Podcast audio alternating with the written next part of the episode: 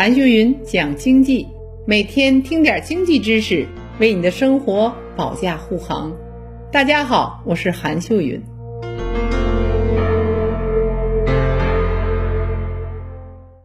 最近啊，娱乐圈、网络直播这两个被称为炫富运动最猛的行业，国家重拳出击了。中央网信办直指娱乐明星在网络上的各种炒作行为，明确指出，明星不得宣扬奢靡享乐、炫富拜金等不良的价值观，并通过了八个不得的负面清单等细则治理净化娱乐圈的生态之后呢，税务部门就公布了两大知名网红偷税丑闻的暴露。同一家公司，两大网红偷税逃税几千万。补交的税款、滞纳金以及罚款数额都接近了亿元，这样的案件十分罕见。对于网红直播带货产生的税务问题，又引发了网友新一轮的关注。国家在同一时间段对这两个行业同时出手，绝非巧合，背后酝酿着一场大变革正在到来，就是国家要对炫富运动出手了。你是否有刷到过这样的视频？二十岁呢，喜提劳斯莱斯，全靠自己打拼。二十五岁创业三年就买了一套房全款，每次社交圈看到这种炫富，都会营造出你的同龄人一甩开你一大截的错觉。更有甚者，就是所谓白手起家的公司老板亲自出山，讲述自己是怎样从打工仔一步一步实现了年入百万的惊人蜕变。面对越来越离谱的炫富视频，再加上一些短视频平台也早早嗅到政治的风向标。就开始了行动。一夜之间，某书上有六千八百九十五篇炫富笔记人间蒸发了，一百五十八个炫富相关账号失联了。与此同时啊，某音上有两千八百六十二条恶意炒作炫富视频不见了踪迹，三千九百七十三个账号被封禁处罚了。面对这样的结果，我不禁要说一句：封得好，因为这些视频都传达出一个错误的观点。有钱人那么多，是因为赚钱非常简单。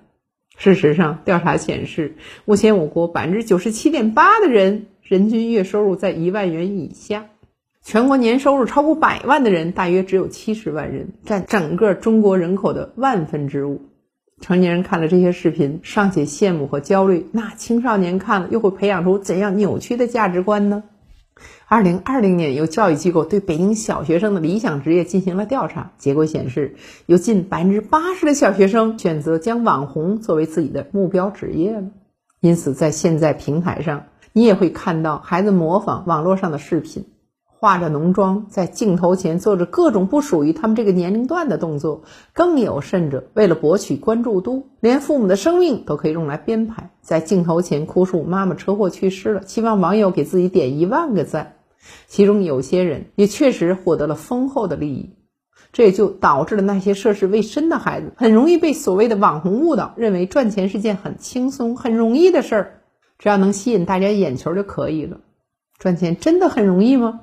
去年电视剧《隐蔽的角落》火爆了全网，让大家认识了一位演员。这个老戏骨直言道：“我拍戏将近二十年，现在四十岁，一套房子都没有。”数据显示，二零二零年我国网络主播月平均收入在五万元以上，仅占百分之四点一。大部分主播月收入在三千到五千元之间。但是资本借助互联网平台，却把小概率的事件放大，让年轻一代一窝蜂的融进了这个赛道。对娱乐圈明星的整治道理也是一样。现在的娱乐圈是乱象丛生，像偷税漏税等等，不断有明星爆出丑闻。一些流量明星没有实力、没有演技、不会演戏，身价却特别高，经常是拍一部电视剧就一亿元的费用。现在国家出重拳，就是要告诉他们，不能赚着老百姓天价的钱，人前名气高涨，反手把青少年带坏带歪了。国家不答应，百姓他也不答应。国家出重拳打击炫富行为，就为共同富裕指明了方向。好了，这一期就到这里，让我们下一期接着讲。